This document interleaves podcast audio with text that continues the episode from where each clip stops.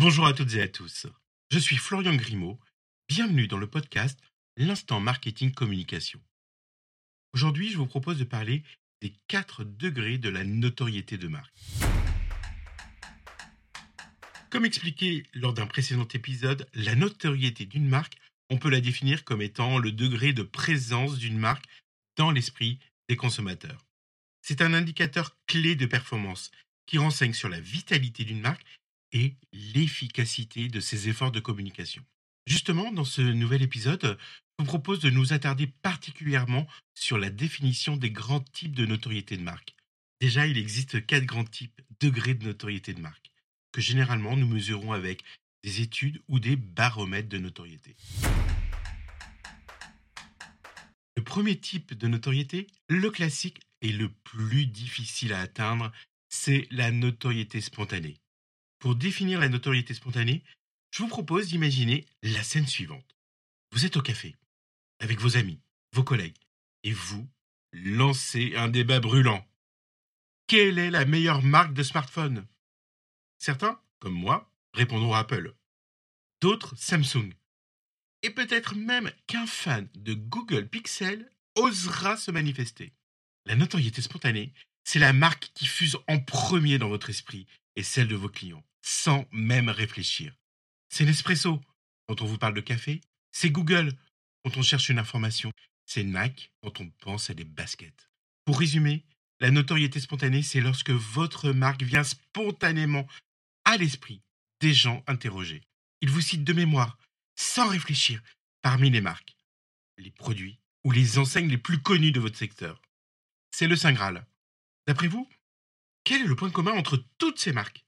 Un dispositif marketing communication intense. Pourquoi?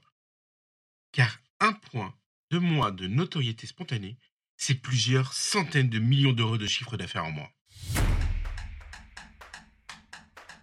On va parler de la notoriété top of mind. Là aussi, je vous propose d'imaginer la scène suivante. Vous êtes dans le rayon de votre supermarché préféré, avec vos enfants. Ouais, je sais, c'est pas l'idéal. Vous êtes dans le rayon petit déjeuner.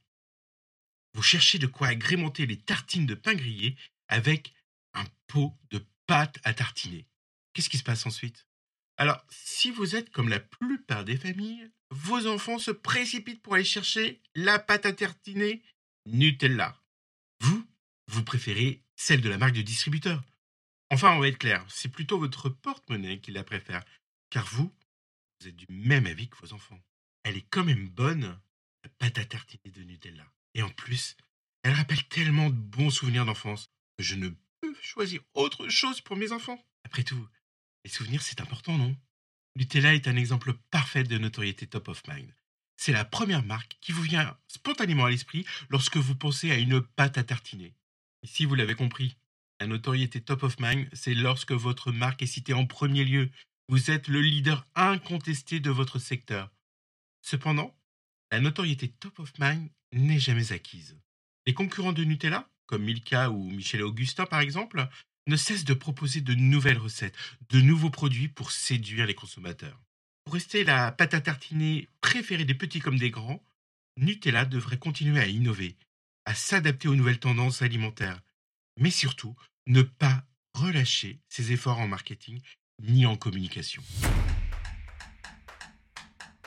Pour évoquer le troisième degré, la notoriété assistée, je vous propose d'imaginer la scène suivante. Vous êtes dans un magasin de sport et vous cherchez une nouvelle paire de sneakers. Vous regardez les différents modèles et vous hésitez entre plusieurs marques. Nike, Puma, Adidas. Le vendeur s'approche de vous et vous propose une autre marque de sneakers à laquelle vous n'aviez pas pensé spontanément. La marque New Balance. Il vous demande Avez-vous déjà entendu parler de la marque New Balance? Si vous répondez oui, cela signifie que la marque New Balance a une notoriété assistée. Vous connaissez son nom même si vous ne l'aviez pas spontanément à l'esprit, et vous ne l'auriez peut-être pas choisi. La notoriété assistée est importante pour les marques, car elle permet d'élargir leur audience et de se faire connaître par de nouveaux clients. Alors pour résumer, la notoriété assistée, c'est lorsque les gens sont capables de vous identifier suite à une incitation. Ils vous reconnaissent, mais ne vous citent spontanément. Généralement, dans les questionnaires, on vous soumet un grand nombre de marques, car spontanément, Malgré les idées reçues, la plupart des personnes ne citent que 3 voire 4 marques. La notoriété assistée, c'est l'une des premières étapes et l'un des premiers objectifs d'une campagne de communication pour un nouveau produit ou service, voire pour une nouvelle marque. Le quatrième degré, c'est l'étape ultime de la notoriété d'une marque. La notoriété qualifiée, parfois appelée aussi prouvée.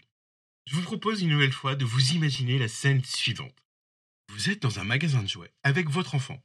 Il vous demande d'acheter un jeu de construction. Vous regardez les différents rayons et vous tombez sur les Legos. Votre enfant s'exclame. Papa, maman, on peut prendre des Legos C'est un exemple parfait de notoriété qualifiée. Votre enfant ne se contente pas de connaître la marque Lego. Il l'associe au jeu de construction. Il a également une image positive de ses produits. Il les associe à des valeurs telles que la créativité, l'apprentissage et le divertissement. Et d'ailleurs, vous aussi, vos souvenirs d'enfance ne sont pas si loin. Et puis d'ailleurs, les Lego, c'est la brique préférée des enfants et des grands. La notoriété qualifiée, c'est lorsque votre marque est associée à un produit ou un service spécifique. Les gens vous connaissent d'expérience. Là aussi, la notoriété qualifiée ne se construit pas du jour au lendemain. Elle nécessite un travail constant de la part de l'entreprise pour maintenir une image positive, toujours communiquer pour être présent dans la tête des consommateurs. Sans oublier un marketing puissant, pour toujours répondre aux attentes des clients. Les Lego Star Wars, Lego Friends ou encore Spider-Man ou Fortnite en sont les illustrations parfaites. Nous voici à la fin de cet épisode un peu plus long que d'habitude, consacré aux 4 degrés de notoriété d'une marque. Nous avons vu que la notoriété d'une marque est un élément essentiel de son succès. Plus une marque est connue, plus elle a de chances d'être choisie par les consommateurs. Chaque degré de notoriété est important et a ses propres objectifs. L'objectif ultime est d'atteindre la notoriété qualifiée, car c'est elle qui permet à une marque de se démarquer de ses concurrents et de fidéliser ses clients. Alors, la question est, quelle stratégie adopter pour développer la notoriété de votre marque? Merci pour votre écoute et n'oubliez pas, si vous voulez développer votre business, vous devez investir dans une bonne stratégie marketing. Si vous ne le faites pas, vos concurrents vous remercieront. Ce podcast vous a plu? N'hésitez pas à vous abonner pour ne pas manquer les prochains épisodes. À bientôt